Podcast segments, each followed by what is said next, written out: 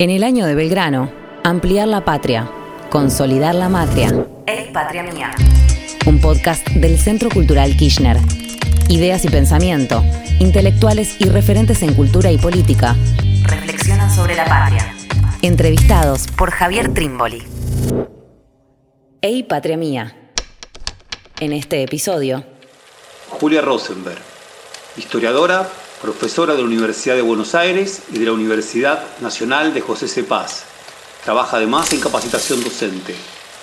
Publicó recientemente su libro Eva y las mujeres, historia de una irreverencia. Estuvo a cargo de Prisma, el sitio del archivo histórico de RTA, y participó en producciones históricas de Canal Encuentro.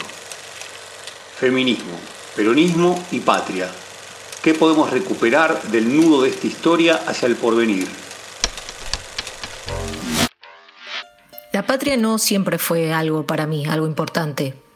Eh, diría que me gusta definirlo, eh, me gusta definirme como parte de una generación, aunque siempre hay problemas para definir qué es una generación o cómo se marca una generación, de la generación nacida en la inmediata postdictadura. ¿no? Yo nací en el año 84.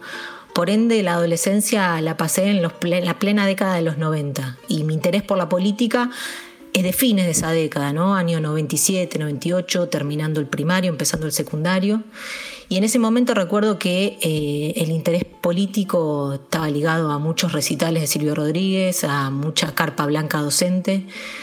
Pero recuerdo de manera muy patente, en realidad es un recuerdo que, un ejercicio que traté de hacer después, que el nombre Juan Domingo Perón, que el nombre Manuel Belgrano, que el nombre Juana Zurduy o incluso el de Juan Manuel de Rosas no significaban nada para mí lo que iba, lo que me fascinaba, lo que me interesaba, sobre todo la figura que me obnubilaba, era la de Ernesto Che Guevara. En mi corcho que tenía en el cuarto con, fotos de bandas que me gustaban, como Los Redondos, no había banderas de Argentina, en cambio sí había una banderita de Cuba, por ejemplo. ¿no? Eh, recuerdo que en esa época también llegué a leer a Marx, llegué a leer el Manifiesto Comunista, pero haciendo un ejercicio posterior traté de pensar si en aquel momento me había llegado a enterar, o aunque sea había despertado mi interés, lo que pasaba, por ejemplo, en Cutralcó o en Mosconi, con los primeros piquetes que se dan en el interior del país, y la verdad es que no. No tengo recuerdo ninguno de haber llegado esa noticia a mí, o por lo menos que me haya interesado, ¿no? Desentendimiento, desconocimiento, no sé bien, pero por lo que pasaba por acá nomás, no había algún tipo de vínculo entre mi interés político y lo que pasaba eh, en esas instancias. ¿no? Un quiebre en este sentido me parece que es muy claro, es diciembre del 2001, con la aparición de un sujeto social que ahora se hacía innegable, se hacía evidente y nadie podía no verlo, digamos. ¿no? Yo estuve la noche del 19 y la tarde del 20 en la Plaza de Mayo. Y todavía no estaba en claro qué era eso, ni, ni, ni, qué significaba, ni qué iba a devenir después.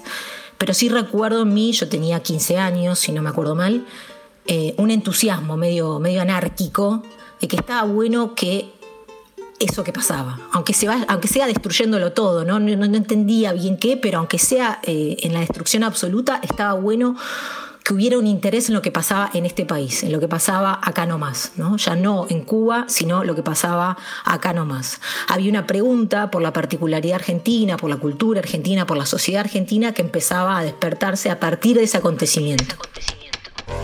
En cambio, sí los acontecimientos que me marcaron que efectivamente me sentía parte de una patria, vinieron después, un poco después, son una serie de hechos, muy claramente eh, el 2005, ¿no? con, el no al ALCA, cuando un grupo de, presidentes latinoamericanos le hicieron el ole nada más ni nada menos que a George Bush, George W. Bush, eh, después de una hegemonía larguísima de los Estados Unidos. Pero el hecho que más me marcó esta sensación de sentirme parte de una patria fue sin dudas eh, el conflicto por la medida 125, el conflicto con el campo en el año 2008. Recuerdo haber ido a la Plaza de Mayo la primera noche que, los sectores ruralistas eh, salen a decir que van a hacer un lockout patronal, haber ido a la Plaza de Mayo con un grupo de personas muy pequeño, no se llegó a llenar la plaza, pero ni cerca.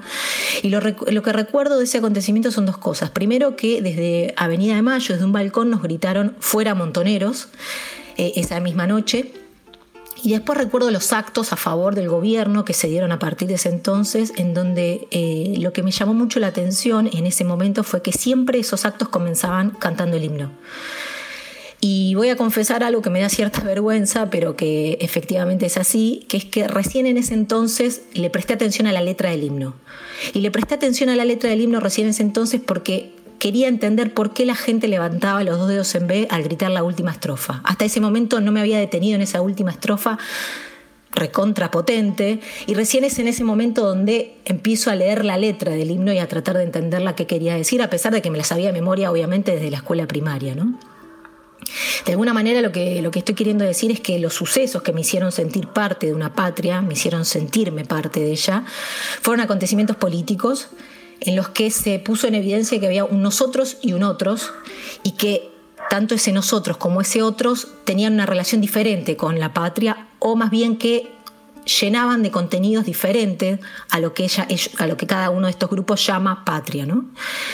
no solamente hechos políticos, sino también de alguna manera eh, la historia me parece que juega un rol central en eh, cómo yo me siento parte de esta patria, porque no es solamente que eh, un pensamiento similar con este nosotros, con estas personas que formábamos el nosotros, lo que me hizo sentirme parte de la patria, sino también lo que me hizo sentir comunidad fue sentirme ligada a los muertos del pasado que de alguna manera también combatieron, también pelearon por una eh, definición de patria similar o contenidos o una relación con la patria similar a la que creo eh, encabezamos nosotros. Pensar la patria hoy? Hey, patria mía. Un ensayo de respuestas posibles contra lo que se sostuvo durante buena parte de la década de los 90, la actualidad está mostrando que la patria sigue siendo un componente potente para pensar y sostener comunidades. Lo nacional y popular es una de esas entonaciones posibles, pero señalaría algo más, eh, la presencia del Estado. Me parece que en la discusión actual, y estoy hablando a nivel mundial, desde el 2008, la crisis, gran crisis económica del 2008, pero también diría en el presente de pandemia, el Estado es un parteaguas, porque como ya sabemos no se discute en el mundo si es capitalismo o comunismo, sino que lo que está en el centro de la discusión en este momento es qué capacidades, qué tamaño, qué tono tienen que tener los estados nacionales. Por supuesto que esta discusión no tiene igual respuesta en las distintas regiones del mundo, no es lo mismo el estado en Asia, en China, que lo que pasa en Europa, lo que pasa en nuestra región. En cada uno de estos lugares se conjuga con distintas cosas y de distinta manera. Pero me parece que en América Latina lo nacional y popular necesariamente tiene que poder conjugarse con un Estado más fuerte, con un Estado que eh, sea escenario y herramienta de una transformación social el enemigo, si es que se puede usar esta palabra, en los últimos años en esta región hace un uso del Estado, no es que no lo usa, no es que lo niega, pero sí busca disminuirlo, lo pone en función de intereses más concentrados, lo pone en función del mercado. Entonces me parece que la disputa por el Estado en este momento en nuestra región es fundamental y esa disputa tiene que asociar Estado con proyecto nacional y popular, con patria. Recuperás en el libro unas palabras que Eva dirigía en una reunión a mujeres peronistas. Decía, sacrifiquémonos, no pensemos en horarios ni en nada. Estamos luchando por el ser o no ser de la patria. Seamos unidad. Yo quiero que la mujer argentina logre algo, que llegue, que triunfe. ¿Qué sería ese ser? Me pregunto entonces, te pregunto, ese llegar a ser de la patria en esta articulación con mujeres que son, además y sobre todo, mujeres descamisadas. Por otro lado, ¿qué fue lo que hizo que de la poderosa interpelación de Eva a las mujeres, interpelación feminista, quedara tan de lado, quedara tan postergada? En Eva Perón existe una concepción casi religiosa o mítica de la política, en el sentido de que para ella hay una idea de bien y de mal una idea de paraíso e infierno, bien dicotómica es su cosmovisión, su ideología, su manera de entender el mundo y la política. Y ahí entra la idea de sacrificio. ¿no? En este sentido, la patria para ella está ligada a esos polos positivos, a la idea de bien, a la idea de paraíso, y por ende es algo por lo que vale la pena sacrificarse. De ahí la cita, me parece. En este sentido, en el del bien y el mal, para ella no existe la patria sin conflicto. Vamos a decirlo muy rápidamente y de manera simplificada. En Eva hay lucha de clases y la lucha de clases es lo que define la patria. ¿no? Hay descamisados y hay oligarcas. Todo lo bueno aparece eh, asociado a los primeros, a los descamisados, todo lo malo a los segundos. Insisto con que es así de dicotómica su forma de, de pensar, sus textos, su forma de hablar. Muy claramente esto aparece en su texto último, Mi mensaje. Los primeros, los descamisados, son quienes deben vencer a, los oligarcas para poder llegar a ese paraíso que en Eva Perón no es más que la justicia social entendida en su más amplia acepción, la justicia social en todos los terrenos, en todas las áreas posibles. Esto se tradujo en la experiencia del primer peronismo en la incorporación a la patria de todos aquellos sectores sociales perdón, que habían sido marginados durante siglos. Si la patria, por ejemplo, durante el centenario, los festejos del centenario en 1910, durante el régimen conservador había sido solo predominio de una élite, eran ellos quienes definían que era la patria, quienes pertenecían, el peronismo de alguna manera vino a refundar esa concepción de patria, incorporando a los sectores sociales que habían sido desplazados.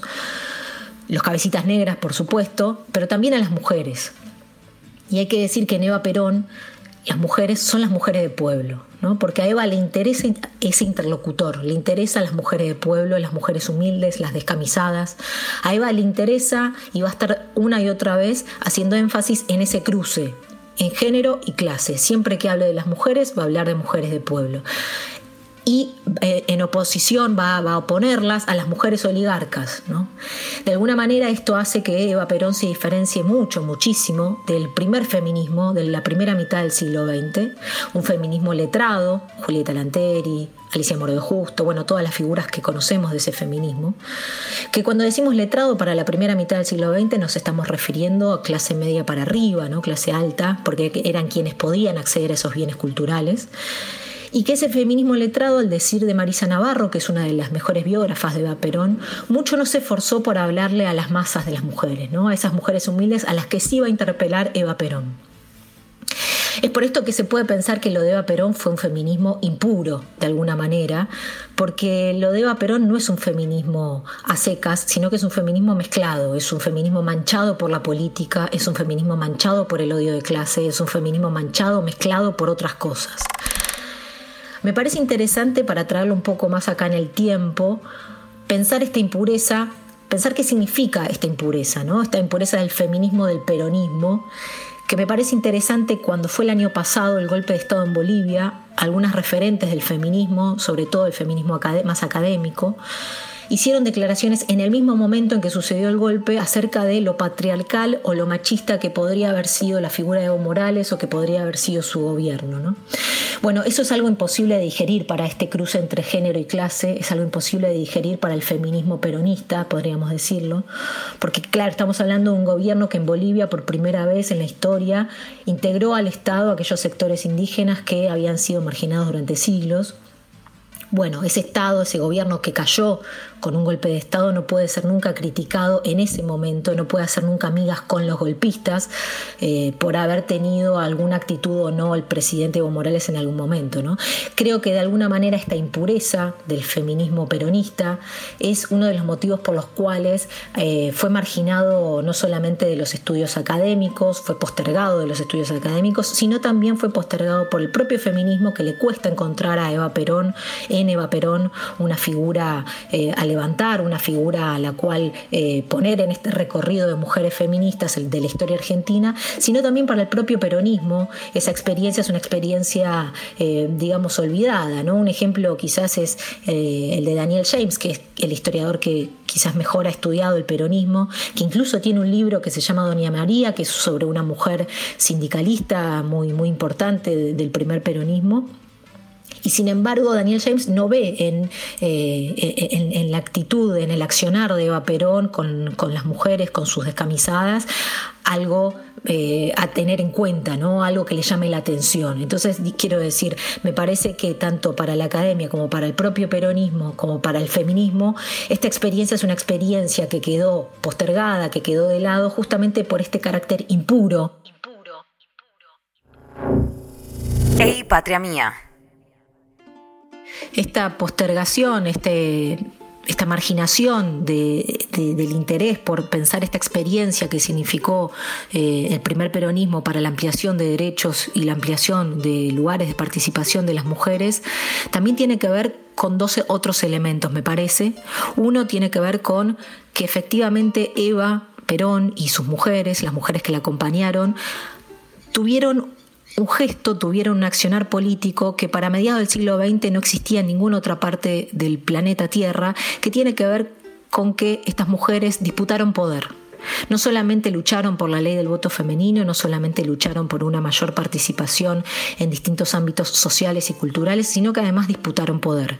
No solamente por la voluntad de Eva Perón de ser vicepresidenta, sino también por la llegada al Congreso Nacional de una gran cantidad de legisladoras, diputadas y senadoras a nivel nacional y a niveles provinciales, pero además una vez logrado esas conquistas, estas mujeres intentaron continuar avanzando en esta escala de seguir eh, disputando lugares. Por ejemplo, se sabe que llegaron a disputar, por ejemplo, si una de estas mujeres, de estas compañeras descamisadas, podía llegar a ser ministra, si una de estas mujeres compañeras descamisadas podía llegar a ser candidata a gobernadora. Es decir, esta disputa de poder de alguna manera también es lo que la hace tan particular a esta experiencia y que sin duda también es de alguna manera lo que se quiso, eh, se quiso olvidar, ¿no? Se quiso olvidar esta disputa de poder y también su politización, su profunda politización, el antievitismo, que es como lo llama Marisa Navarro, a, a una corriente que comienza desde el minuto cero, desde que, Perón asume la presidencia, ya comienzan los ataques a la figura de Eva Perón.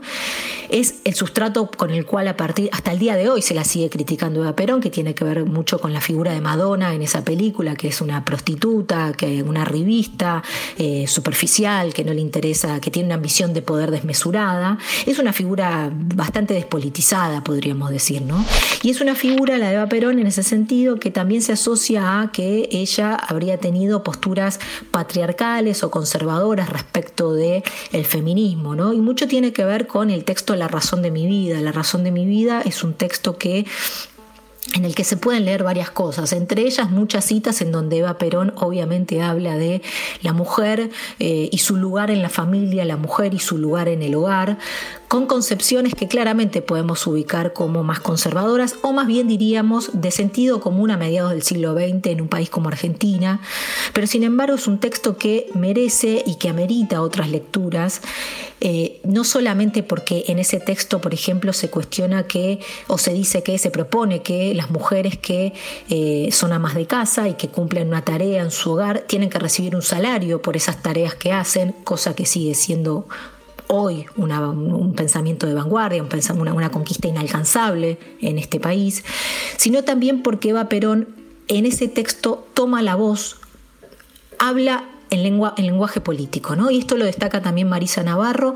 Dice Marisa Navarro, todas las mujeres que escribieron biografías o autobiografías a mediados del siglo XX, como la mujer de Roosevelt, por ejemplo, son textos que hablan de la vida privada, cómo es ser primera dama, hablan de un espacio íntimo, ¿no? que se supone que a mediados del siglo XX es a lo que debía dedicarse las mujeres. Eva Perón utiliza la oportunidad de escribir un texto, se sabe que bueno, la escritura siempre hay discusiones alrededor de si lo escribió ella, si en realidad lo escribió otra persona y si en verdad ella solo dio el visto bueno, pero lo importante es que ella pone la firma, más allá de si efectivamente lo escribió ella o no, decide ponerle la firma a ese texto.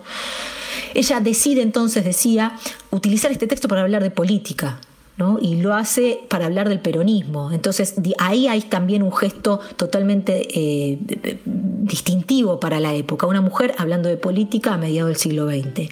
Y es interesante también esto marcarlo porque Dentro del peronismo siempre se ha dicho que es más importante el hacer que el decir y está mucho esa idea de que el peronismo era innovador en el hacer pero conservador en el decir. Y sin embargo, me parece que esto es erróneo si se lo toma de esa manera porque incluso en el decir hay muchísimas palabras políticas que dijeron Eva Perón y que dijeron sus compañeras descamisadas que eran palabras que en la boca de una mujer a mediados del siglo XX son totalmente innovadoras. La marcha eh, Evita Capitana, por ejemplo, las mujeres que, las mujeres cantaban ante cada acto al que iban del Partido Peronista Femenino decían que había que dar la vida por Perón y por Eva Perón, ¿no? a mediados del siglo XX, cosa que uno esperaría 20 años después, ¿no? la década del 60, la década de los 70. Bueno, estas mujeres cantaban esta marcha a mediados del siglo XX y en sus bocas decían dar la vida por una causa política. ¿no? Eh, me parece que entonces, tanto en el hacer porque obviamente la ley del voto femenino y la ley de que también podían pasar a ser representantes políticas y como decíamos recién disputar poder, pero también en el decir esta experiencia del primer peronismo significó una innovación muy fuerte para eh, todas las mujeres en aquel entonces. Y me parece que de alguna manera esta, esto también, esta, esta forma de entender el peronismo, que solamente lo que importan son los hechos y no las palabras, de alguna manera también clausuró la posibilidad de entender esa experiencia tan potente, tan rica. Cada episodio, un abordaje distinto. Ey, patria mía. Un podcast para pensar y repensar la patria. En el Spotify del Centro Cultural Kirchner.